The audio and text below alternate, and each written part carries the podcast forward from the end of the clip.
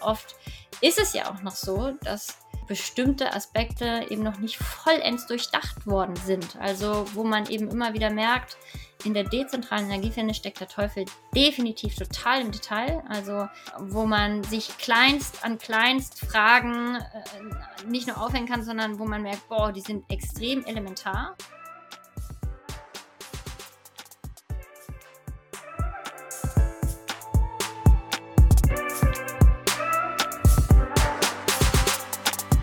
Hi, willkommen bei Endpower.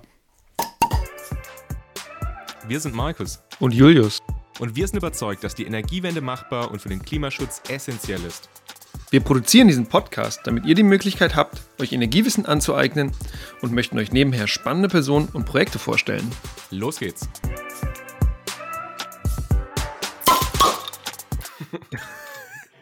Hast, du dich, ein bisschen, hast du dich ein bisschen erschrocken, weil die sind immer ganz schön laut. Herzlich willkommen zur neuen Folge vom Npower Podcast. Schön, dass ihr wieder dabei seid. Wir wollen heute ein bisschen über das Thema Stromversorgung im Quartier sprechen. Wir haben ja vor zwei Folgen auch schon über lokale Stromversorgung gesprochen, über das Projekt Pebbles. Also wenn ihr da schon dabei wart, dann habt ihr schon so einen ganz kleinen Überblick. Und vor ein paar Folgen haben wir auch über das Thema Wärmeversorgung im Quartier gesprochen. In Berlin-Tegel, da war ja so ein bisschen unser Fokus auf, auf Wärme gelegen. Und heute wollen wir eben mal explizit nochmal einen Blick in die Stromversorgung im Quartier werfen.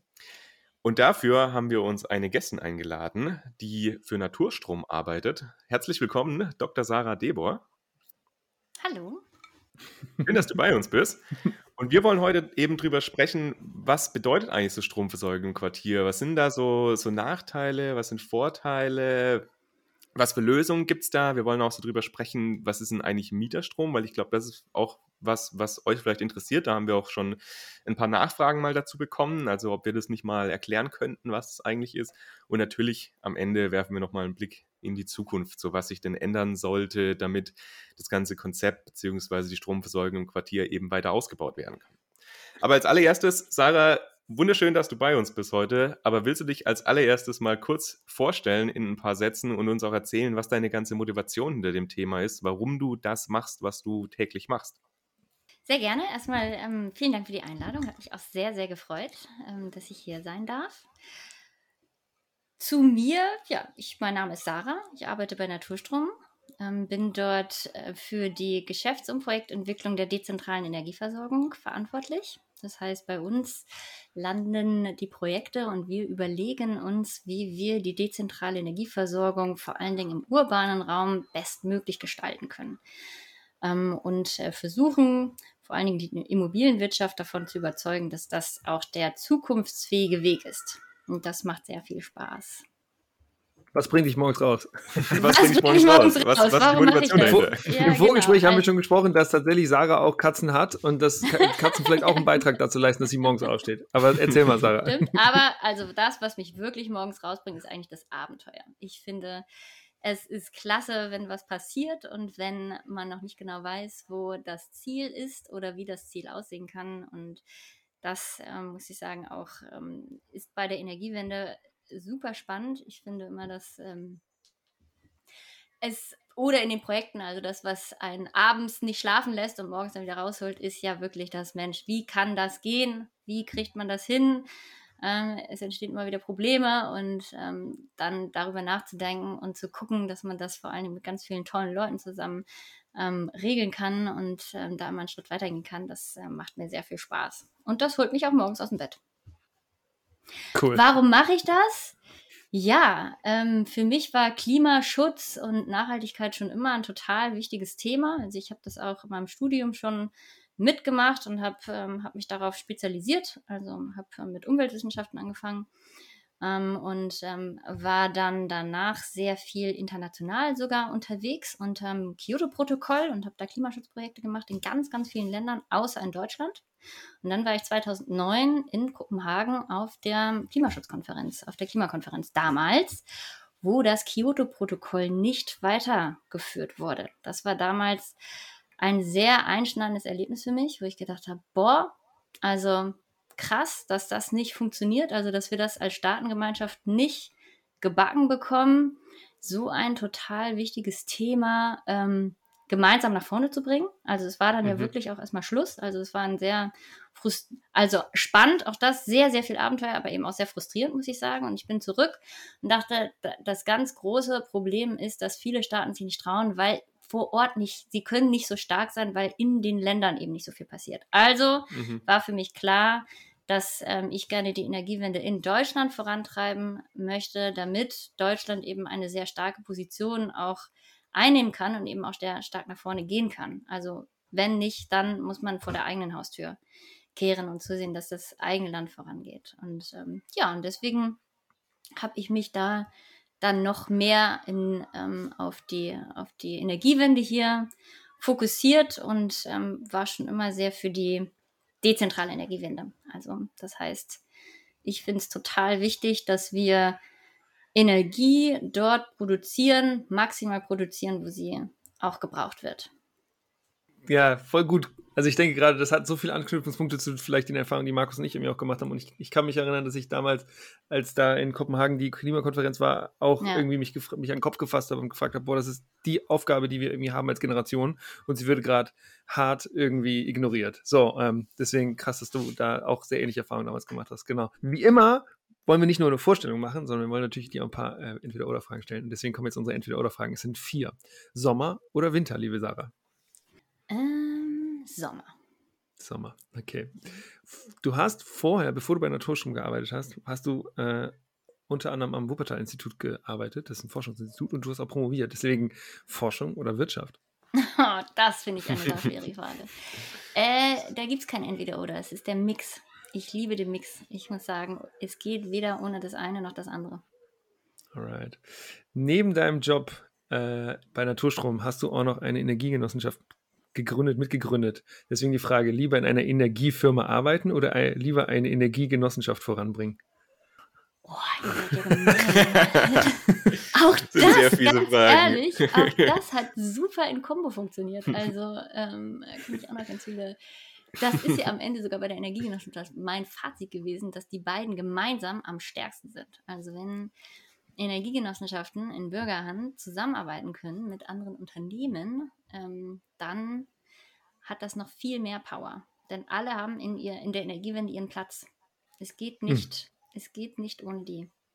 Ja, jeder, muss da, jeder muss zusammen. Also eine Energiegenossenschaft wird nie Offshore-Windkraftanlagen finanzieren zum Beispiel. Weil sie einfach zu klein sind, ne? Und nicht weil genug finanzielle Power und, haben. Genau, hm. und weil es für, für Bürger viel zu risikoreich wäre, in Offshore-Wind zu, äh, zu ja. investieren. Das macht überhaupt gar keinen Sinn. So, das Gut, dass BASF das macht. Ich habe heute gelesen, BASF baut, ich, weiß gar nicht, welchen Partner, irgendwo in, in der Nordsee von Niederlanden haben sie jetzt eine Milliarde äh, Euro in die Hand genommen, um da einen Offshore-Park zu bauen, damit sie selber bis, ich weiß gar nicht, 2040 oder sowas äh, klimaneutral sein können. Mhm. Genau, da kommt, mhm. da, die können sowas bauen. Genau, letzte Entweder-Oder-Frage, Sarah. Lösung eher lieber auf Stadtebene oder eher lieber auf Quartiersebene? Erst Quartier, dann die Stadt.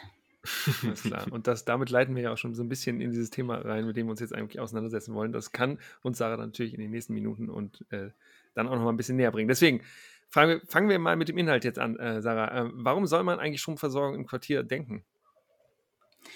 Was ist ein Quartier eigentlich? Bevor wir ja, damit genau. was ist ein Quartier weiß, eigentlich? Also, ich finde ja beide Wörter, also sowohl Stromversorgung wie auch Quartier, total interessant und sie lohnen sich auch ähm, viel näher betrachtet zu werden. Also, das Quartier ist ja nichts anderes als eine, ähm, ein Ort, in dem man, in dem Menschen wohnen. Das heißt, ähm, und wenn ein Quartier belebt ist, dann hat es hat ein Quartier vor allen Dingen, das finde ich immer ganz wichtig, Geschichten. Ein, ein Quartier lebt von den Menschen, die dort sind und das sind meistens ähm, verbindet man oder assoziiert man ja mit einem Quartier auch eher den urbanen ähm, Raum. Das heißt, mhm. es sind viele Menschen auf engem Raum, die dort sind, meistens in Mehrparteienhäusern, meistens oft auch in Eigentum oder Vermietung. Generationsübergreifend, divers multikulturell, das ist das, was ich jedenfalls mit einem Quartier in einem, ähm, in einer Stadt, in einer Kleinstadt ja auch, dort gibt es auch Quartiere miteinander mit verbinde oder ähm, daran denke ich. Und, ähm, und ein Quartier ist etwas, Verbindendes. Da gibt es ganz viele Verbindungen so im Quartier. So, das ist das eine. Und das andere ist die Stromversorgung. Stromversorgung ist, glaube ich, bis bevor die Energiewende, ich würde jetzt einfach mal sagen, bevor wir das EEG hatten in 2000, ähm, hat sich eigentlich keiner richtig Gedanken gemacht, was das eigentlich ist. Strom kommt aus der Steckdose, fertig. Und ähm, wofür wir es eigentlich brauchen, also es ist ja omnipräsent eigentlich ähm, mhm. und dann wieder auch mal überhaupt nicht. Also und ähm, das Quartier und Stromversorgung haben das Potenzial, ähm, dass Energie eben auch Menschen verbinden kann. Das heißt, wenn ich ein, eine ähm, PV-Anlage, die nun mal reine Technik ist, auf ein Dach auf einem Dach installiere und eine Art habe, eine, eine gute, da komme ich auch gleich drauf ähm, zu sprechen, eine Art habe, wie ich diesen Strom dann im Quartier verbrauchen kann, dann verbindet diese PV-Anlage und den Strom die Leute vor Ort. Um, ähm, mhm. Und das finde ich total spannend, weil die Energiewende nämlich gezeigt hat, dass sie wirklich ein Systemwandel ist. Und das zeigt sich im Quartier. Und Systemwandel heißt für mich eben nicht nur Technik. Ähm, Technik ist nur ein kleiner Teil eines Systems, sondern, und Regulierung übrigens auch, sondern sie kann auch Kultur ändern und sie können auch Werte ändern und sie können eben auch Denkschemata ändern. Und das kann Energie. Ähm, und das kann Energie vor allen Dingen zum Beispiel mit solchen neuen Formen wie einer Energiegenossenschaft. Denn Energiegenossenschaften haben gezeigt, dass man dort ähm, plötzlich die Werte, hey, wir nehmen das selbst in die Hand, das ist ein Wert, ich mache es selber. Ich bin unabhängig, ich bin selbstbewusst, ähm, ich ähm, betreibe regionale Wertschöpfung. Das sind alles Werte, die die Energiewende durch die kleinen Stromversorgungsanlagen einer PV-Anlage und einer Windkraftanlage ähm, reingebracht haben. Und das vor allen Dingen, und das kann man vor allen Dingen eben, das kann man auf dem Land sehen, ähm, ganz klar, das kann man eben aber auch im Quartier sehr stark sehen. Und das sehen wir. Also wir sehen, ähm, wenn wir ein, ein, wir machen das, also wir als Naturstrom in dem Fall, ähm, bauen PV-Anlagen in Quartieren und ähm, liefern den Leuten vor Ort den Strom. Das ist wirklich, als ob wir das alles geplant hätten jetzt mit unseren Folgen, die wir aufgenommen haben, weil Komplett wir haben ja genau, wir haben ja vor zwei Folgen haben wir ja über Regulatorik gesprochen. In der letzten haben wir tatsächlich ja auch über hm. Akzeptanz und eben diesen Wertewandel, den du jetzt auch gerade beschrieben hast, gesprochen. Ja. Und jetzt kommt das alles nochmal zusammen. Also ich finde, das haben wir wirklich super gut geplant. Haben wir richtig gut geplant. Aber nochmal kurz zu dieser Quartierfrage, weil du hast jetzt gesagt, dass es meistens der urbane Raum ist, aber ja. kann man Quartier schon auch ländlich denken oder ist das wirklich auch tatsächlich beschränkt auf, auf äh, städtische ich glaub, Räume? Ich glaube, Quartiere sind kein geschützter Begriff, sondern ein Quartier, ich habe ich hab jetzt nicht selber nachgedacht, äh, also wäre mal spannend zu wissen, was Wikipedia über Quartier schreibt. ähm, aber klar, also wenn ich persönlich über ein Quartier nachdenke, dann kommt immer sofort erstmal ein, ein, ein städtisches Quartier bei mir äh, in, den, in, den, ähm, in den Kopf letztendlich ist für mich ein Quartier aber auch nichts anderes als zum Beispiel ein Neubaugebiet. Das ist für mich genauso ein ja. Quartier. Ähm, und ein Neu oder ein, ein anderes, ein, ein, eine, ähm, ein Dorf wäre für mich jetzt nicht kein Quartier, das wäre für mich ein Dorf in gewisser Weise. Ähm, aber es gibt ja schon wirklich, ähm, also ein Quartier hat, hat, ist ein, ein engerer Raum, glaube ich, als ein Dorf. Also es ist das kleinstmögliche, die kleinstmögliche Einheit, die man mit vielen Leuten zusammen bewohnen kann. Ähm, mit mehreren Gebäuden. Also es gehören definitiv mehrere Gebäude zu einem Quartier. Mhm. Und du hast jetzt gerade schon so ein bisschen auch eingeführt ähm, über Stromversorgung, was, was du jetzt unter Stromversorgung verstehst. Aber willst du uns nochmal so diese Stromversorgung jetzt im Quartierkontext zusammenbringen? Also was bedeutet denn jetzt eigentlich lokale Stromversorgung? Also was genau ist das denn? Und was passiert, wenn Stromversorgung eben über die Grenze des Quartiers entweder importiert wird oder rausgeht oder was das, was das für eine Rolle in dieser lokalen Stromversorgung ähm, spielt?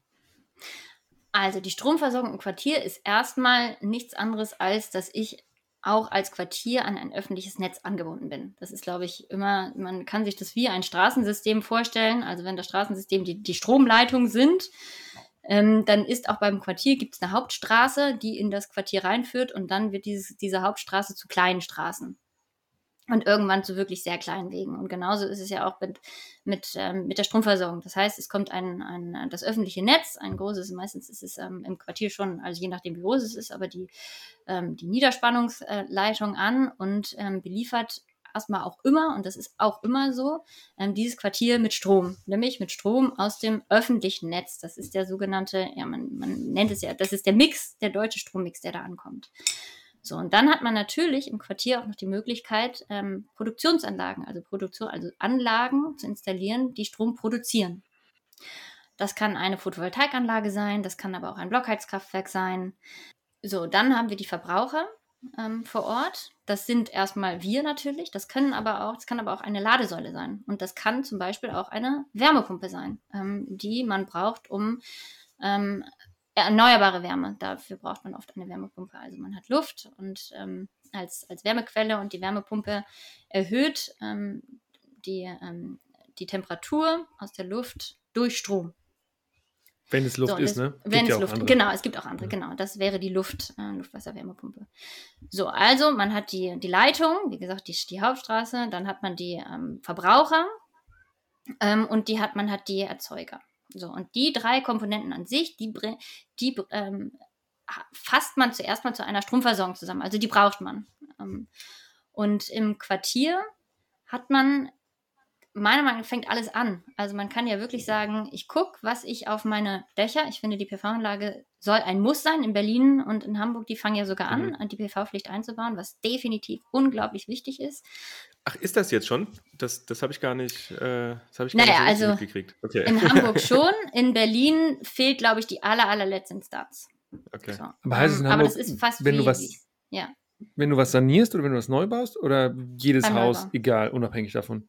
Beim Neubau, ja. Ja, genau. Und egal was für eine Solaranlage, also ist egal Solarthermie oder Solar-PV oder ist das auch noch nicht Es äh, dürfte PV sein. Was sie, glaube ich, nicht gemacht haben, dass sie kein, sie haben keine Größe festgeschrieben. Also, ja, ich glaube, man könnte ja, ein Modul genau. Das ist so ein bisschen okay. der einzige Gauner in dem Quadratmeter. Ganzen. Ja, genau. Aber das, da kommen wir, werden wir auch noch hinkommen. Das ist die Stromversorgung. Stromversorgung im Quartier heißt für mich immer, ich habe Produktionsanlagen. Das ist für mich definitiv Pflicht. Also ein Quartier ohne eigene Stromproduktion ist für mich kein zukunftsfähiges Quartier mehr, weil das bedeuten würde, dass der komplette Strom eben aus dem öffentlichen Netz käme und das braucht es nicht mehr. Ähm, das heißt, ein Flachdach ohne PV-Anlage ist ein, ähm, ein halbes Dach. Also da gehört einfach was drauf.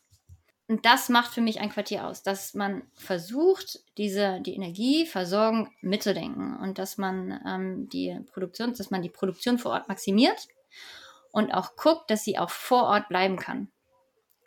Und da sind wir vielleicht schon beim nächsten Konzept, nämlich, dass zu einer Stromversorgung eben nicht nur die Technik, die Produzenten und Verbraucher gehören, sondern auch die Energiewirtschaft. Die Energiewirtschaft ist gerade bei Strom fast wichtiger als bei, bei der Wärmeversorgung. Ich denke immer, bei der Wärmeversorgung ist die äh, Technik das Komplexe, oft jedenfalls, und das drumherum immer machbar.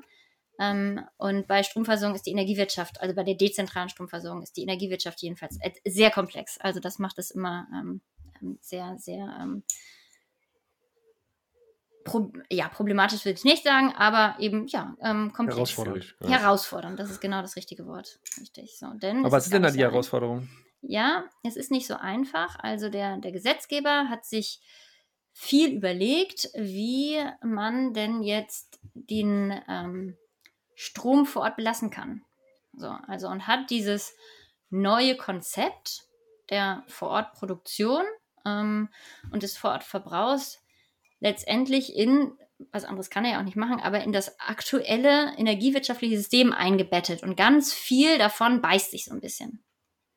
Ähm, dazu gehört schon alleine, dass wenn ich jetzt ein ähm, Immobilieneigentümer bin und eine PV-Anlage auf dem Dach habe und ich möchte diesen Strom verkaufen, dann darf ich ihn nicht einfach so an Dritte verkaufen, weil ich dann ähm, Energieversorger werden muss. Ich habe also ganz genaue Pflichten, wie ich jemandem ähm, den Strom, der bei mir produziert wird und den ich an andere ja nicht umsonst einfach abgeben möchte, mhm. wie ich den überhaupt zu, diesem, zu dieser Person bekomme. Also da geht es eben um ganz viele Regulierungen und Pflichten, die er da einhalten muss. Also das heißt, wenn ich, wenn ich, wenn ich ein Haus habe oder so, in einem, was irgendwie in einem Quartier liegt, wie, wie auch immer, ich hab, bin Haushalt A und ich habe eine PV-Anlage und ich würde das gerne dem Haus, dem Haushalt, der 10 Meter von mir entfernt ist, zur Verfügung genau. stellen, also Haushalt B, dann darf ich das nicht, außer wenn ich Energieversorger wäre, werde. Und das hat wahrscheinlich genau. ziemlich viele Implikationen und da muss man irgendwie viele. muss man bestimmt was anmelden. Da muss man bestimmt irgendwas anmelden und auch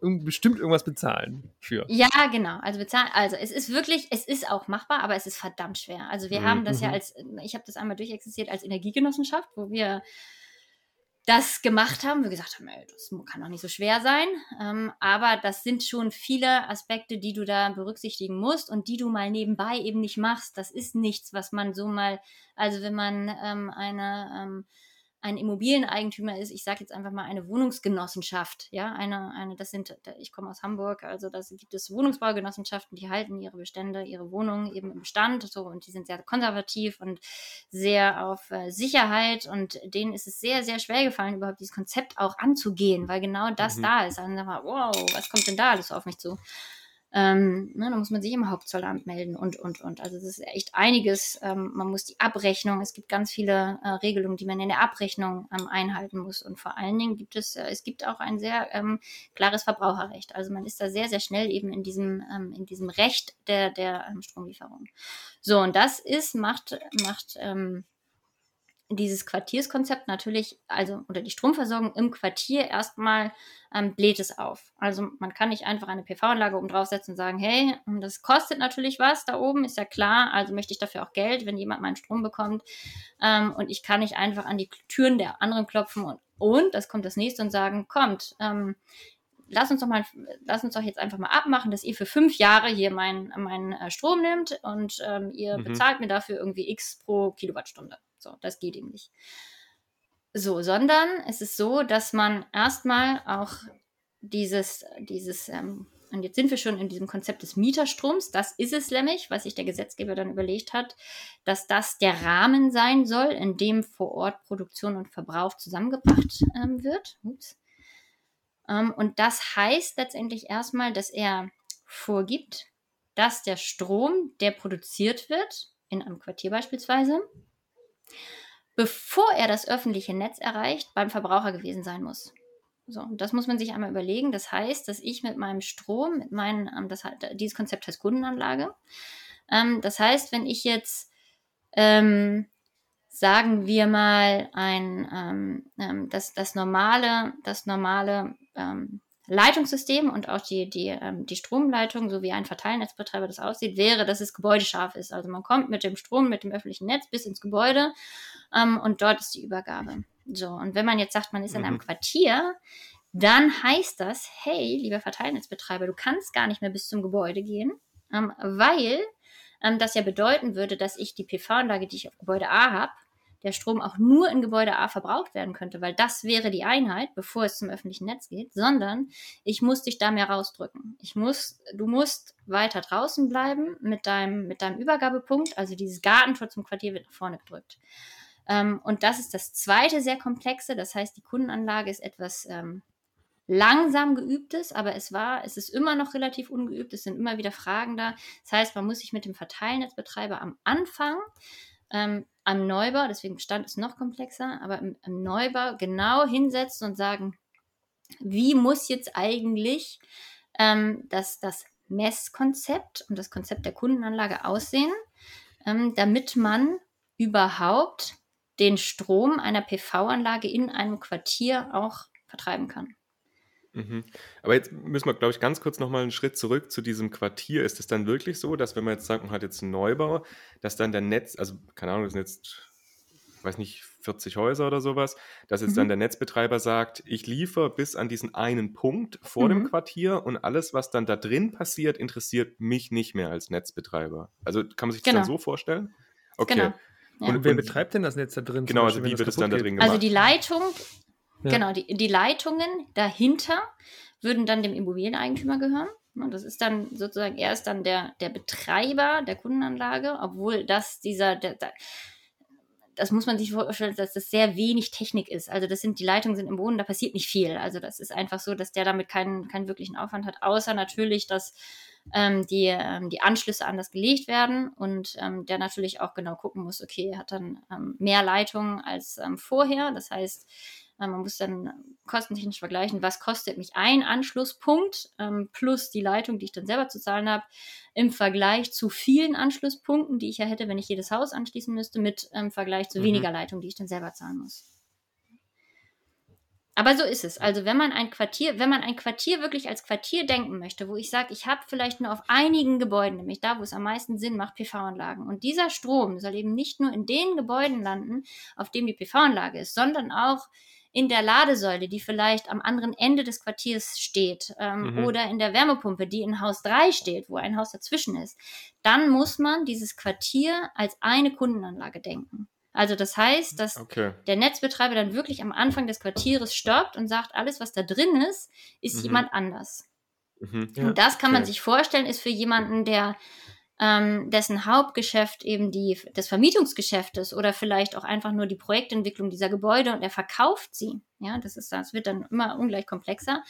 Ähm, der hat verständlicherweise auch nicht gerade die intrinsische Motivation zu sagen, hey, diese Komplexität, die würde ich mir on top auf einem Neubau-Quartiersprojekt auch noch obendrauf. Also weil ähm, ein, ein Neubauquartier zu bauen ist ohnehin schon schwierig und das mache ich jetzt noch on top. Das heißt, ich verlasse ähm, ausgetretene Pfade, die eben auch wichtig sind in einem Neubau. Ja, TGA, wie funktioniert eine TGA-Planung? Ist es klar definiert? Äh, was, was, macht der Netzbetreiber? Ist klar definiert, Sarah? ja. Und äh, die technische Gebäudeauslegung. Der technische, der TGA-Planer ist derjenige, der dann auch für den, für den, für einen Immobilieneigentümer, der baut, ähm, im Mehrfamilienhaus, äh, Mehrparteienhaus, also in einem Quartier, diejenigen, die auch dann die, die Leitungen auslegen, also die, die nicht zum Verteilnetzbetreiber gehören, zum Beispiel. Hm? Also das heißt, ja. so, und da verlässt man ausgetretene Pfade, also die, die immer funktioniert haben in einem Quartier und packt da was Neues obendrauf. Für relativ, das muss man sich auch eben vergegenwärtigen, dass die damit ja nicht keinen kein Wahnsinnsgewinn machen. Also Mieterstrom ist jetzt nicht so, das macht, ne? Mieterstrom ist jetzt kein, wo man sagt, boah, da kommen jetzt, ähm, da kommt richtig. super viel Gewinn raus. Das ist richtig, mhm. richtig super. So, Endlich dass alle ihre PV-Anlage, ja, genau, ja, also, ähm, und deswegen bauen alle PV-Anlagen auf die. Sieht man ja, passiert ja nicht. Genau. Ja. Meinst du? Kosten-Nutzen ja. steht nebenbei. Jetzt, genau, du hattest ganz am Anfang gesagt, das ist ja, das ist, also du hast jetzt gerade gesagt, das ist sogar herausfordernd im Quartieren, im Neubau. Und ich habe dann die Frage gehabt, wie ist das denn eigentlich im Quartieren, im Altbau? Jetzt hast du es eben sogar schon in dem Nebensatz schon mal gesagt, dass das ungleich noch viel anstrengender ist. Erst recht bei diesen, äh, wenn man da zum Beispiel diese Baugenossenschaften ha hat, die ähm, ganz viel Altbau einfach betreiben. Aber sag, sag, kannst du vielleicht nochmal pointieren, was da noch mehr herausfordernd ist, wenn man das eben in Quartieren macht, die schon bestehen seit 30 bis 90 Jahren zum Beispiel? Da muss man sich vorstellen, dass man eine bestehende Struktur umändern muss. Das heißt also, ähm, wenn ich da jetzt, sagen wir mal, fünf Gebäude habe, die alle einen Netzverknüpfungspunkt haben. Jeweils, ne? Dann müsste jeweils, jeweils, genau. Ähm, oder sogar letztendlich ja ähm, bis, bis, bis in jede Wohnung reingehen.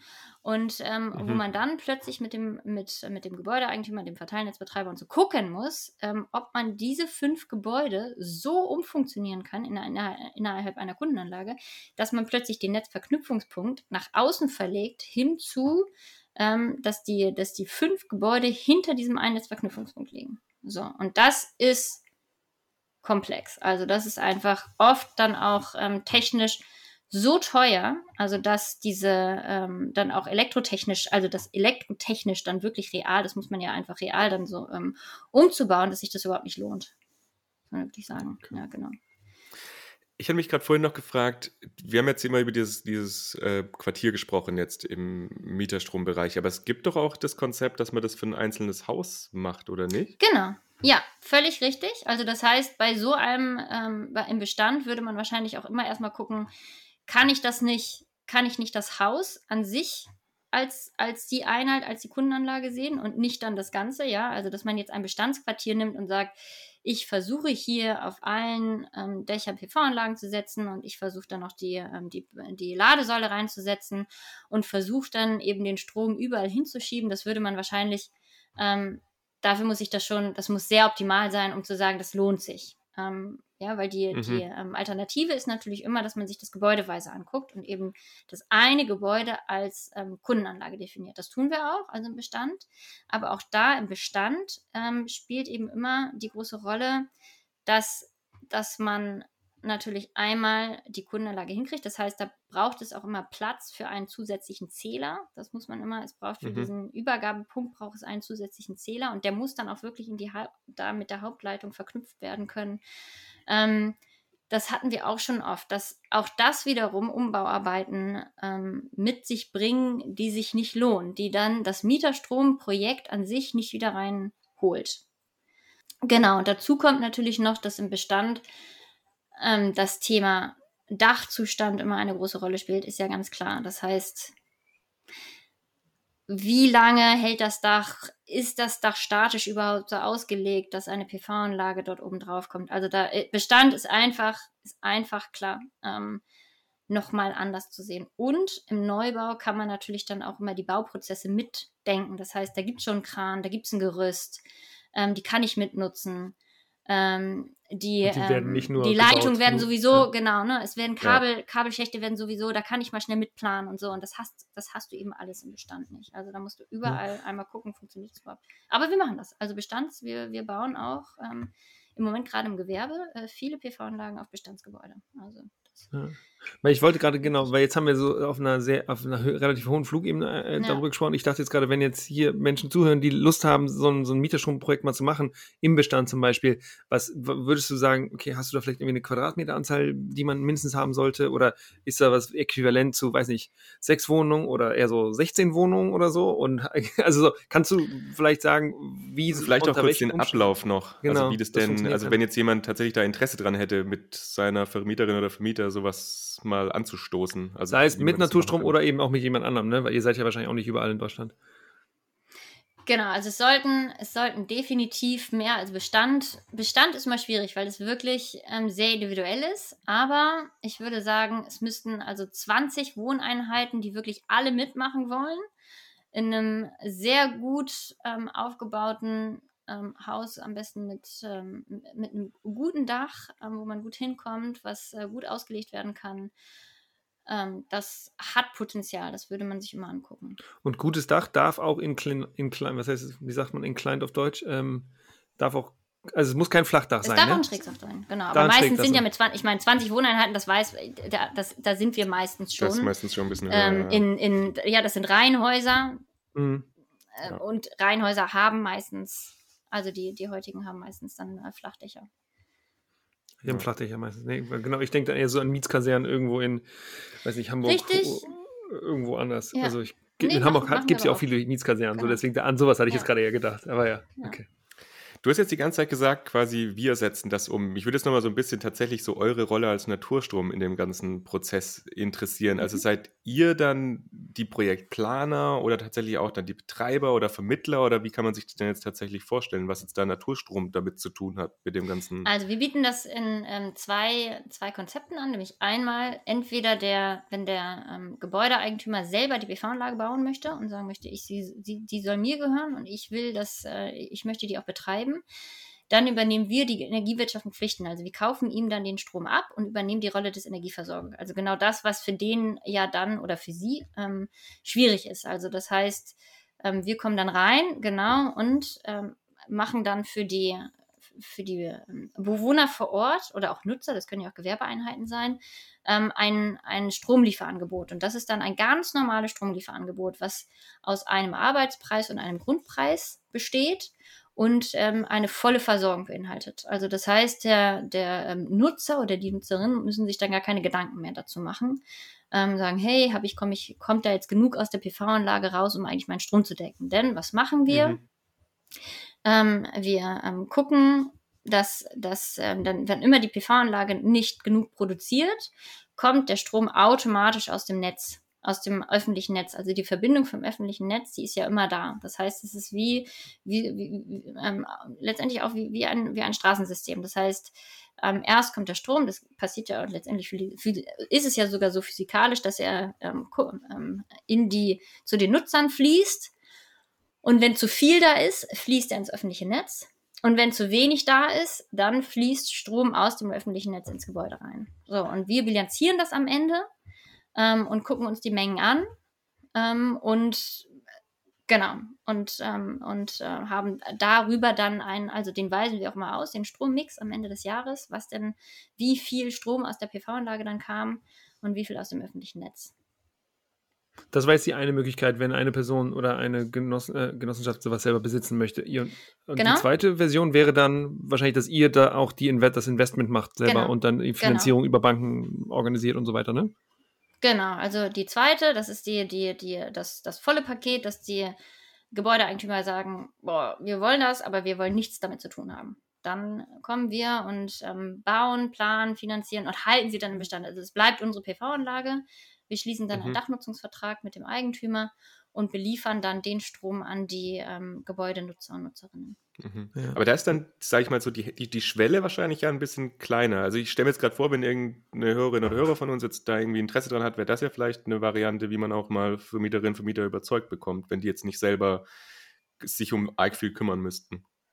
Total, definitiv. Also das war ähm, vielleicht den kleinen Schwenk zum, zur Energiegenossenschaft, denn das ist auch das, was die Energiegenossenschaft am Ende ähm, im Moment auch viel, viel in Hamburg macht. Und wir haben viele Mitglieder gehabt, die dann eben auch in einer Wohnung, in, ähm, bei, bei einer Wohnungsgenossenschaft gewohnt hatten, die sind dann auf diese Wohnungsbaugenossenschaften zugegangen und haben die total genervt und haben dann gesagt, wir wollen jetzt den Strom vom eigenen Dach, wieso macht ihr das nicht? Und die sind dann gekommen und haben gesagt, alles klar, wir gucken uns das jetzt mal an. Und so haben, hat die Energiegenossenschaft ähm, ebenfalls ja, die Projekte umgesetzt. Also es, es, lohnt sich total, den eigenen Mieter anzusprechen. Und ähm, ich finde auch immer, man hat das Recht. Vermieter, dazu, oder? Ähm, äh, Entschuldigung, genau, den Vermieter anzusprechen. Und man hat das Recht dazu, Mieterinnen muss man auch immer ähm, ansprechen, ob die Teil dieser Energiewende zu werden. Also auch wenn man äh, mietet, also wenn man selber Mieter ist, ähm, heißt das ja nicht, dass man nicht an der Energiewende teilnehmen kann, sondern ähm, man kann es. Und das finde ich so wichtig. Und das ist für die Großstadt ebenso wichtig, weil wir da ja, wir haben da eine, eine hohe ähm, Mietstruktur. Das heißt, da sind eben viele, die eher eine Wohnung mieten, anstatt sie zu besitzen. Und ich finde es immer ähm, total blöd, dass das bis jetzt ja, so diese, das, man sagt ja immer, die Energiewende hat bis jetzt auf dem Land stattgefunden oder so. Das ist, braucht nicht sein. Also wir haben die Konzepte, auch wenn sie komplex sind, und das finde ich darf uns, wir haben jetzt viel über Komplexität gesprochen. Ähm, ich finde, das darf man nicht abschrecken. Ich finde Komplexität eben auch Abenteuer. Es ist auch Abenteuer, deswegen, ich mag es ja, deswegen bin ich auch da. Ähm, und es gibt für alles eine Lösung. Und am Ende funktioniert es eben auch alles. Muss nur tun. Ja, und deswegen gibt es eben auch so, genau, so Companies wie euch, ne, die einfach diese Komplexität ja. reduzieren und daraus ein Businessmodell machen. Ne? Also ja. dafür gibt es ja auch euch. Ich habe zwei Fragen nochmal zu deinem täglichen. Also, ähm, sag mal, Sarah, du hast gesagt, du machst diese Entwicklung von solchen Projekten eben. Deswegen, wie sieht denn dein Tag normal aus? Und, und hast du das Gefühl, dass bei euch und eben vielleicht auch bei ähm, Konkurrentenfirmen von euch äh, dieses Business überhaupt wächst? Also brummt der Markt oder ist der ziemlich langsam und was machst du täglich? Okay, also, äh, was mache ich täglich? Ja, wir sind ähm, viel natürlich mit dem Projekt beschäftigt, ist ja klar. Also, das heißt, ähm, wir haben äh, wir machen uns täglich Gedanken darüber, wie man solche Projekte im Quartier, aber nicht nur Strom, sondern wir sind wirklich dabei, das äh, gesamtheitlich zu denken und äh, zu gucken, wie man ein Quartier insgesamt versorgen kann mit Strom, Wärme und äh, E-Mobilität ähm, und wie man dort die Dinge dann auch so verknüpfen kann, dass sie zum einen machbar sind, dass sie rechtlich sauber sind, aber auch, dass sie, klar, dass sie auch wirtschaftlich sind, das müssen sie sein. Ähm, und dass sie auch Spaß machen. Also, dass man den, den Mieter, ich finde, das wird immer, oder den Nutzer vor Ort, den Eigentümer, die Eigentümerin, ähm, dass man die auch mitnimmt, dass die, dass die mitbekommen, was da eigentlich äh, los ist. Also, und ähm, das, das äh, tun wir tagtäglich. Also, und natürlich ist es oft so, dass dann ähm, Herausforderungen bestehen, ähm, wo man dr nicht drüber nachgedacht hat. Oder oft ist es ja auch noch so, dass ähm, bestimmte Aspekte eben noch nicht vollends durchdacht worden sind. Also wo man eben immer wieder merkt, in der dezentralen Energiewende steckt der Teufel definitiv total im Detail. Also ähm, wo man sich kleinst an kleinst Fragen äh, nicht nur aufhängen kann, sondern wo man merkt, boah, die sind extrem elementar. Ähm, und das, das machen wir viel im Team, dann zu genau das zu durchdenken. Und, und brummt das ähm, Business? Dafür Lösungen zu finden. Und es brummt, ja. Also man merkt, ich finde, dass jetzt gerade in diesem Jahr und im letzten Jahr schon mit Fridays for Future und ähm, auch mit den neuen Gesetzen, aber auch mit den Förderbedingungen, die gerade neu aufgesetzt werden, dass man und dem Klimaschutzgesetz, ähm, dass, dass dort neuer Wind entstanden ist. Also es gab eine Zeit, die ist noch nicht so lange her, wo man gedacht hat, puh, das ist aber ganz schön, ob das jemals besser wird. Also auch Mieterstrom hatte echte Durchstrecke. Vor, ähm, vor mhm. der ähm, äh, EEG-Novelle war es extrem schwer. Da war wirklich ähm, da stimmte das Kosten-Nutz-Verhältnis überhaupt nicht mehr. Und ähm, da konnte man. Vor, vor welcher ja. Novelle? Also, weil es gab ja einige. Der EEG-Novelle, der, der erneuerbaren, Entschuldigung, der, der erneuerbaren, ähm, der, der, Novelle des Erneuerbaren Energiegesetzes. Die ist ja das neue vor, Aber die werden ja alle zwei Jahre novelliert, gefühlt. Richtig, ja, aber das war die letzten, also die die, diese Zeit, und das waren sicherlich zwei Jahre, aber für uns sind zwei Jahre echt da viel, ne? Das ist ja klar. Also da überlegen, ähm, also von der vorletzten bis jetzt, das war wirklich eine Zeit, wo die, ähm, wo die EG-Vergütung immer weiter abgesunken ist, damit mhm. auch die ähm, Mieterstromförderung auf fast null runtergegangen ist. Ähm, und die, ähm, die Verpflichtungen, die man aber hatte, sind ähm, hochgegangen. Und das führte dann irgendwann zu einem Konzept, was man auch nicht mehr damit konnte man niemanden mehr vom, vom Ofen hervorlocken. Das war mhm. einfach zu ähm, nicht attraktiv genug, definitiv. Und das hat sich jetzt geändert. Also das, ähm, da merken wir, dass das in eine andere Richtung geht. Und wir hoffen, dass das sich noch verstärkt. Also es ist ein kleines Pflänzchen. Hat sich das nur durch das, das äh, Verständnis oder durch, durch quasi jetzt sowas wie Fridays for Future geändert oder hat sich da tatsächlich jetzt auch gesetzlich, weil du jetzt ja auch die EG-Novelle angesprochen hast? Es hat sich gesetzlich auch was verändert. Ja, kannst ja, du da nochmal kurz drauf eingehen, was genau ja. dir als besser geworden ist? Also die ähm, EEG 21, also das Erneuerbare Energiegesetz, ähm, das seit 01.01.2021 in Kraft getreten ist, das hat erstmal eine stärkere Mieterstromförderung wieder erhalten. Das heißt, man bekommt mehr Geld, ähm, eine, eine höhere Förderung für den Strom, den man vor Ort verbraucht. Das hat ganz viel ausgemacht. Ähm, man hat dort ähm, Erleichterungen gehabt. Es gibt, es gab auch noch ähm, so Kleinigkeiten, die für uns extrem wichtig waren. Das hieß, ähm, ich glaube, das wird aber zu komplex. Da geht es darum, ähm, wer jetzt welche PV-Anlage betreiben darf und wer nicht. Ähm, da gab es auch noch Steuer, steuerrechtliche Unsicherheiten und das, äh, da sind auch Sachen geklärt worden. Also das hat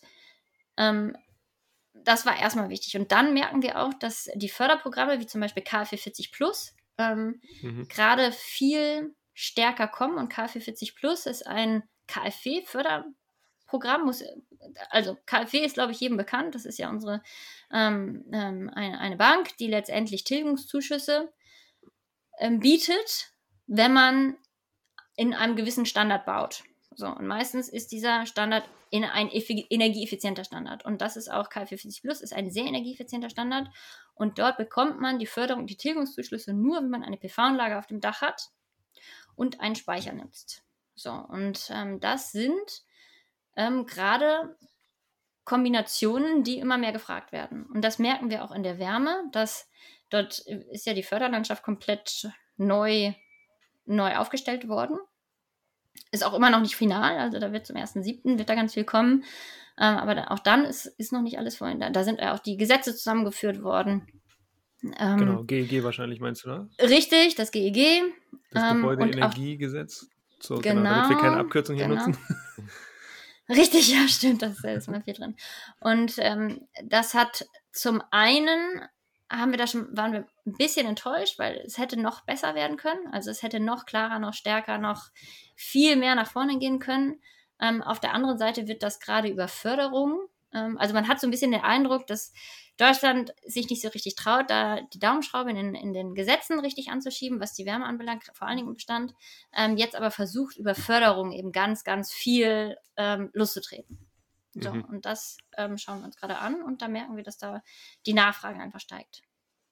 Ja, durch diese Förderung wird natürlich dann die Energiewende immer teurer, aber der Vorteil ist, dass du niemanden irgendwas wegnimmst, ne? Genau, ist die ja, Frage, genau, wo das dann, genau, dann das geht das natürlich irgendwann ins ja. Defizit des, des Gesamt, äh, des Staates dann einfach, ja. ne? Das sind, mehrere, das sind zwei verschiedene Wege, wie man so Dinge durchsetzen kann. Aber es geht natürlich auch genau. voran, das muss man aber auch es, Ja, genau, genau, genau. Also es ist eben die, ja, Genau, aber ich glaube, das ist auch wieder eine sehr breite Diskussion, die man da führen kann, welcher Weg jetzt der Es hat jedenfalls ist. den Anschein, als, als würde, wäre das jetzt der, der Weg, den sie versuchen.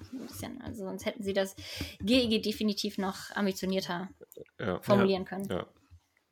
Cool. Ja, Jetzt wissen wir da, genau, das ist ein bisschen schon so ein bisschen drauf eingegangen. Ich würde aber tatsächlich noch ganz gerne, weil wir da auch vor zwei Folgen drüber gesprochen haben, über dieses Thema der Netzentgelte, weil das ist ja, glaube ich, auch ein relativ wichtiges Thema, was jetzt so Eigenverbrauch und wenn man eine PV-Anlage auf dem Dach hat. Also welche Rolle spielt denn das? Weil das ist ja nochmal ein großer Vorteil, oder? Weil wenn man eine eigene PV-Anlage auf dem Dach hat, Mieterstromkonzept macht oder auch so Quartierslösungen, dass man dann auch gewisse Vorteile bei den Netzentgelten hat. Ja, genau. Also es ist letztendlich so, dass man auf den Strom, den man selbst vor Ort verbraucht, ähm, die, ähm, die Netzentgelte und andere Abgaben spart. Die braucht man nicht zu zahlen. So. Und mhm. das heißt, dass man dann die Netzentgelte an diesem, ich hatte ihn ja schon mal genannt, diesen Netzverknüpfungspunkt, also diese Verbindung, wo, wo das öffentliche Netz stoppt und dann zum Gebäude- oder Quartiersnetz wird. Genau da mhm. werden dann die Netzentgelte gezahlt. Das heißt, das ist dann ähm, sehr viel, aber eben nur für den Strom, der reingeht in das Quartier und nicht für den vollen Verbrauch. Und das führt dazu, dass mit den Förderungen, die es gibt und wenn man dann gut geplant hat, Mieterstrom ein attraktiveres äh, Strom oder dass man über Mieterstrom ein attraktiveres Stromangebot machen kann als jetzt ein, ein normaler, der, ähm, der eben 100% Netzstrom anbietet an die, ähm, und liefern möchte. Das ist ja die Idee. Ja, so muss es ja auch sein, sonst würde es ja auch keiner, genau. wie du gesagt hast, keinen hinterm Ofen mehr vorholen. Ne? Also genau. es muss ja attraktiver ja. sein, es muss ja günstiger sein. Ja. Ja.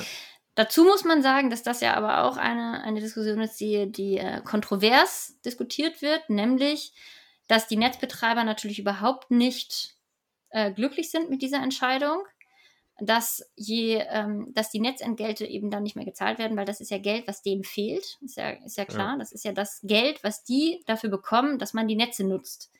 Und ähm, da gibt es immer wieder diesen, diese Diskussionsstränge, dass man sagt, oh, das ist eine, ähm, ähm, das ist äh, egoistisch letztendlich, dass diejenigen, die dann ihren Strom vor Ort verbrauchen, eigentlich gar nicht mehr dafür äh, gar nicht mehr dazu beitragen müssen, dass das Gesamtnetz auch ähm, trägt und letztendlich finanziert wird.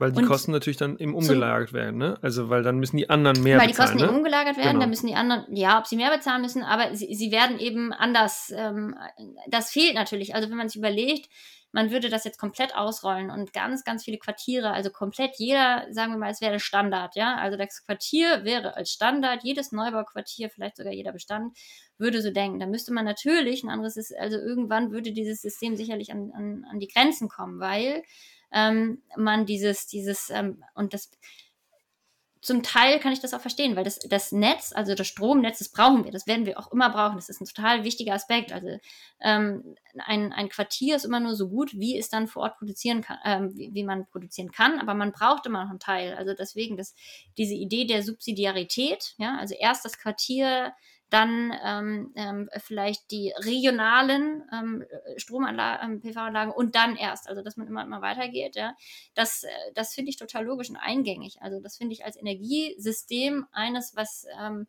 fördernswert ist. So, und das braucht aber ein Netz, das braucht ein, ein das braucht das Netz natürlich, ist ja klar. Und so müsste es ausgelegt werden. Und äh, deswegen haben aber die Verteilnetzbetreiber natürlich, weil die nur dieses System haben, ist ja klar, ähm, und ähm, da auch den ähm, natürlich sehr, sehr stark reguliert sind, ähm, dass die jetzt nicht Juche schreien, wenn da jemand kommt und sagt, hey, ich habe jetzt ein großes Quartier und es soll zu einer Kundenanlage kommen. Sondern da werden ähm, oft eben, da sind auch schon äh, Gerichtsprozesse geführt worden, wo dann der ähm, Immobilieneigentümer gesagt hat, nee, das soll jetzt eine ein, ein, ähm, Kundenanlage werden und der Netzbetreiber gesagt hat, nee, und ähm, das ist viel zu groß, das ist kein, das ist kein Quartier.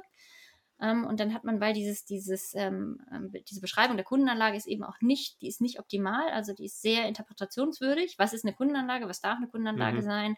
Darf da eine Hauptstraße durchführen oder nicht? Oder können das äh, 300 Wohnungen sein oder nicht? Oder ähm, ja, also was, was darf eine Kundenanlage sein oder nicht? Und ähm, da sind wir nach wie vor immer am, am Ringen und zu, zu gucken, was, was ist jetzt möglich und was nicht. Cool, dann glaube ich, kommen wir einfach nochmal ein bisschen eigentlich schon zum Ausblick, weil das ist, äh, also diese, diesen Trade-off, den du da gerade beschrieben hast, im Sinne von, ja, wir wollen irgendwie Mieterstromprojekte fördern und wäre vielleicht auch sinnvoll, den Strom, der eben lokal erzeugt wird, auch lokal zu nutzen, also eben im Quartier. versus auf der anderen Seite würde das eben dafür, dazu führen, dass eben das Netz, was wir auf jeden Fall brauchen, vielleicht nicht mehr so gut finanziert ist. So, das ist ja so ein bisschen dieser Trade-off, den wir haben. Deswegen die Frage, wie würdest du dir denn eine, eine, ähm, eine Regulierung in der Zukunft äh, vorstellen, die vielleicht solchen, ja, lokale Versorgung ermöglicht, aber eben dafür sorgt, dass das Netz auch noch weiterhin ausgebaut wird und eben gut in Schuss gehalten wird? Ne, ich wäre dafür, dass man den, die CO2-Steuer und alles, was man dafür braucht, so extrem nach oben schiebt, ja. Also dass alles, was eben nicht erneuerbar ist, richtig, richtig, richtig teuer wird und dass man sowas wie EG-Vergütung, Mieterstromförderung, ähm, und ähm, sowas wie, hey, die äh, Vorortproduktion ist, ist, äh, braucht kein Geld zu bezahlen, sodass das eben alles gar nicht mehr nötig ist, sondern ähm, dass man eher guckt, das muss teuer werden, das muss ganz teuer werden und äh, dass man die Regulierung von für vor Ort ganz, ganz einfach macht, also dass man eher wegkommt von diesem ganzen ähm, schwierigen äh, ähm, Gedöns, so und dass man dann ähm, ja, ich glaube, das, das wäre so das, das Oberthema so von, von einer mhm. Förderung oder nicht von einer, von einer Regulierung, die ich mir für die Zukunft und für, eine, für ein zukünftiges Energiesystem wünschen würde. Mhm.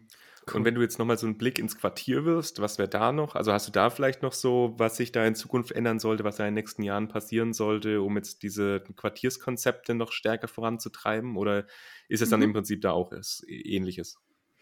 Also das Prinzip der Kundenanlage muss definitiv vereinfacht werden, ähm, ganz wichtig. Dann müssen ähm, das, ähm, das MSBG, das ist das Messstellenbetriebsgesetz, das muss ebenfalls, yeah. äh, genau, das muss äh, klarer werden. Also da müssen wir, ich bin dafür, dass wir digitalisieren. Ich bin auch dafür, dass wir die Daten, ähm, dass wir, dass wir digitale Ziele einbauen, dass wir sie fernauslesbar gestalten. Ich glaube, das brauchen wir definitiv für die, äh, für eine sinnvolle Energiewende.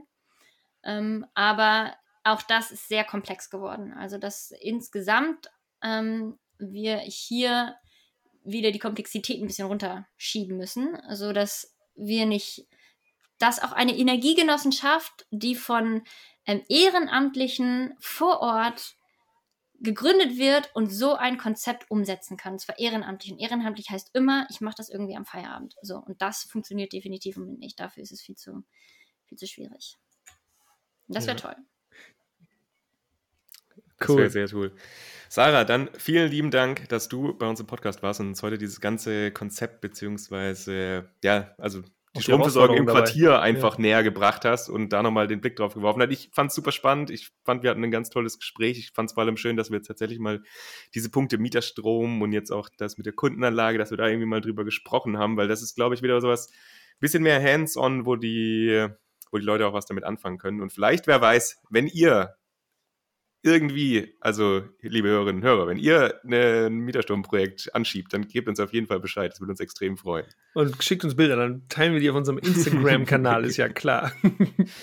genau. Sarah, wenn man, wenn man jetzt sagt, okay, die Sarah, die fand ich jetzt irgendwie dann doch ganz sympathisch, so ein bisschen vielleicht, wie kann man dich denn kontaktieren? Kann man bei euch Praktika machen? Kann man bei euch arbeiten? Was geht bei euch so ab? Kann man dich erreichen? Genau, also ich habe ähm, einen äh, Xing-Account, darüber kann man mich wahrscheinlich am besten erreichen zu dem Thema. Und sonst haben wir von der Energiegenossenschaft eine Seite, das ist die Energienetz Hamburg de und ähm, über Naturstrom kann man mich natürlich auch erreichen. Super. Und wir haben im Vorgespräch ja schon festgehalten, dass du dir jetzt auch einen LinkedIn-Account an, anlegst, ne? Hast du ja auch gesagt, ne? Also Sarah Debor, genau. Ich dachte, Sandra Bullock. Sandra okay. Schlechter Insider. Okay, liebe Sarah, danke dir, dass du dabei warst. Vielleicht hören wir uns ja nochmal und ähm, vielen Dank, dass du dir Zeit genommen hast. War schön mit dir. Ja, mit euch auch. Vielen Dank. Recap. Julius, was hast du gelernt? Hörst du mich überhaupt? Du siehst gerade sehr verwirrt aus. nee, ich habe gerade gemerkt, dass ich zwei Chromes auf habe. Einen Zencaster-Chrome, wo wir aufnehmen und den anderen. Und ich dachte, ich war gerade, ja, ich habe, genau, ich, ich glaube, ich sah gerade so desorientiert aus. Ja, wunderbar. Voll verballert. Nee, genau. Was habe ich gelernt? Äh, ganz viel. Ähm, Crew, aber ich, also erst einmal ein großes Learning. Ich weiß nicht, ob Sarah das eben in der Folge gesagt oder danach gesagt ist, dass die äh, die Herausforderungen tatsächlich der Energiewende im Detail sind. Und das, finde ich, hat sie äh, eindrücklich in dieser Folge bewiesen. Also die, also sie hat einige Abkürzungen genommen, die mir jetzt noch nicht so ganz klar waren, also ähm, von irgendwelchen, das waren das Gesetze wahrscheinlich. Ähm, und dass man einfach gemerkt hat, ja, du brauchst eben wirklich lokal eine richtige Lösung und die, das ist viel einfacher als irgendwie über Ziele wie zum Beispiel 65% Einsparung bis 2035 oder sowas äh, zu äußern, sondern du musst richtig lokal gucken, okay, wo ist jetzt der, wo ist der Einspeisepunkt? Was machst du bei großen Gebäuden, wenn da ganz viele Haushalte drin sind? Einspeisepunkt in dem Gebäude, draußen ähm, und dann natürlich diesen großen Trade-off, den du hast zwischen ähm, Ausbau der, äh, der Stromnetzinfrastruktur, über den wir bei der vorletzten Folge auch gesprochen haben, versus wir wollen ganz viel lokal eben verbrauchen, dass das eben was ist, was es zu balancieren geht. Es kann nicht alles nur lokal äh, äh versorgt, äh, generiert und versorgt werden. Wir brauchen auch die, das große Stromnetz. Auf der anderen Seite wäre es ja nicht schlecht, wenn wir möglichst viel lokal machen, damit das Stromnetz eben auch nicht so ausgebaut werden muss und äh, wie es im Zweifel müsste dann, wenn, wenn alles übertragen wird. Ähm, also ich fand diese Folge einfach hat da nochmal gezeigt, wo die Komplexitäten tatsächlich sitzen und dass ja, Energiewende eben nicht einfach ist. So, und ich fand das cool, wie da das gemacht hat. Und darüber hinaus fand ich, dass Sarah einfach eine coole Frau ist und das einfach gerockt hat. Und das hat sie jetzt in, der Folge gar nicht gesagt, aber danach hat sie nochmal gesagt, dass das Team, was sie leitet, übrigens so mal mehr als 20 Leute hat. So. Und das, das finde ich, da war sie wieder sehr humble, mal, aber ja, dass sie einfach die, cool. das ist eine Powerfrau ist voll cool. Also, stopp, Powerfrau darf ich nicht sagen, weil es sexistisch wurde mir nach einer der ersten fünf Folgen mal zurückgeteilt. Also Power Mensch, genau. Ich fand es auch cool. gelernt? Dass wir mal über Mieterstrom auf jeden Fall gesprochen haben, weil wie gesagt, das war sowas, was immer mal wieder angeklungen ist in verschiedenen Kontexten. Fand ich ja. super, dass wir das jetzt mal besprochen haben, weil das vielleicht auch nochmal ein bisschen einen besseren Überblick drüber gibt, was kann man denn eigentlich halt jetzt auch selbst machen. Und sie hat ja auch nochmal angesprochen, dass eben in den Städten ist es halt so, dass es sehr stark von Mieten dominiert, dass einfach sehr viele Leute dort halt zur Miete wohnen. Und dass man aber auch dann irgendwie an der Energiewende partizipieren kann mit so Konzepten wie beispielsweise Mieterstrom. Und das fand ich eine coole Aussage. Ja, und, dass ihr auch ganz am Anfang gesagt habt, dass Energiewende einfach, ne, da haben wir mit angefangen, dass Energiewende eben nicht die technologische Herausforderung nur ist, sondern dass es eben auch die Veränderung von Normwerten äh, und so weiter auch im, äh, im ja, beinhalten und dass es eben wichtig ist, dass einzelne Menschen zu ihren Vermietern und Vermieterfirmen oder Vermieterinnen oder wie auch immer gehen ja. und sich dafür mal einsetzt. Genau. Und das fand ich cool. dass da hat sie fast ein Call to Action ja auch draus gemacht. Aber fand ich auch die Geschichte ja schön, wo sie gesagt hat, dass das ein paar gemacht haben bei einer Wohnungsbaugesellschaft, dass die Wohnungsbaugesellschaft dann gesagt hat, ja, okay, gut, da ist wohl was dran, dass die dann auf Naturstrom zugekommen sind und daraus irgendwie ein Projekt gemacht wurde und ja. dann tatsächlich auch umgesetzt. Also das, ja, das zeigt ja nur, dass es auch funktionieren kann. Genau, und das ist, ja, Energiewende wird eben nicht nur von PolitikerInnen gemacht, sondern von allen Teilen der Gesellschaft. Ne? Ja, cool. Und ich fand es super, dass wir nochmal so den Bogen ge gesponnen haben, auch zu den regulatorischen Aspekten, die wir auch vor, in der vorletzten Folge schon besprochen haben, also gerade mit den Netzentgelten. Und was mich tatsächlich ein bisschen fasziniert hat, war dieser Punkt, dass am Quartier dann es nur diesen einen Punkt gibt, an dem dann ans öffentliche Netz angeschlossen ist und quasi innen drin dann ein ganz eigenes Netz liegt. Weil das war ja das, was uns äh, Michael bei der Tegel-Folge, genau, Michael mhm. Beermann von der Tegel-Folge ähm, erzählt hat, dass die ja komplett ein paralleles Netz im Tegel-Quartier reingebaut oder reinbauen werden. Also dass da ein öffentliches Netz und ihr eigenes Netz drin liegt. Und da wäre beispielsweise eventuell auch so eine Lösung möglich gewesen, zu sagen, wir denken das jetzt komplett als eigenständiges Quartier, wobei es wahrscheinlich ziemlich groß als eine Genau, ich dachte auch gerade, das ja, Tegelquartier, das wird groß. schon echt groß ja, werden. Ja, genau. Aber vielleicht gilt das dann eben nicht mehr so. Aber ja. genau. Ja, ich freue mich, dass es so Companies gibt wie Naturstrom und dass es da Leute gibt wie Sarah, die das irgendwie voranbringen. Und ich finde, dass, dass sie eine sehr coole äh, ja, Role Model irgendwie auch, auch, auch, auch ist, einfach. Und freue mich, dass wir sie da hatten. Cool. Damit kommen wir zum Ende der Folge. Ihr Lieben, wenn ihr Fragen und Anregungen habt, ihr findet unsere E-Mail. Ihr wisst sie ja, npower-podcast.gmail.com. Wenn ihr Lust habt, weiter das Projekt zu unterstützen, freuen wir uns, wenn ihr Patreons werdet oder wenn ihr äh, zum Beispiel mal auf den Merch-Shop schaut. Sieht man auch auf unserer Website in power-podcast.de. Und sonst Schön, dass ihr bis hierhin durchgehalten habt.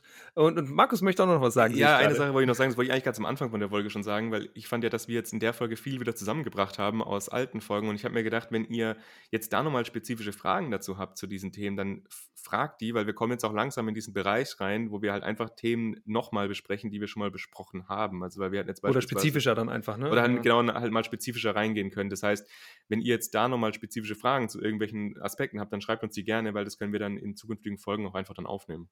Ja. Cool. Also. Das, das war noch mein letzter Take. Sehr schön. Alles klar, ihr Lieben. Macht's gut. Wir sehen Ciao. uns und hören uns. Bye, bye.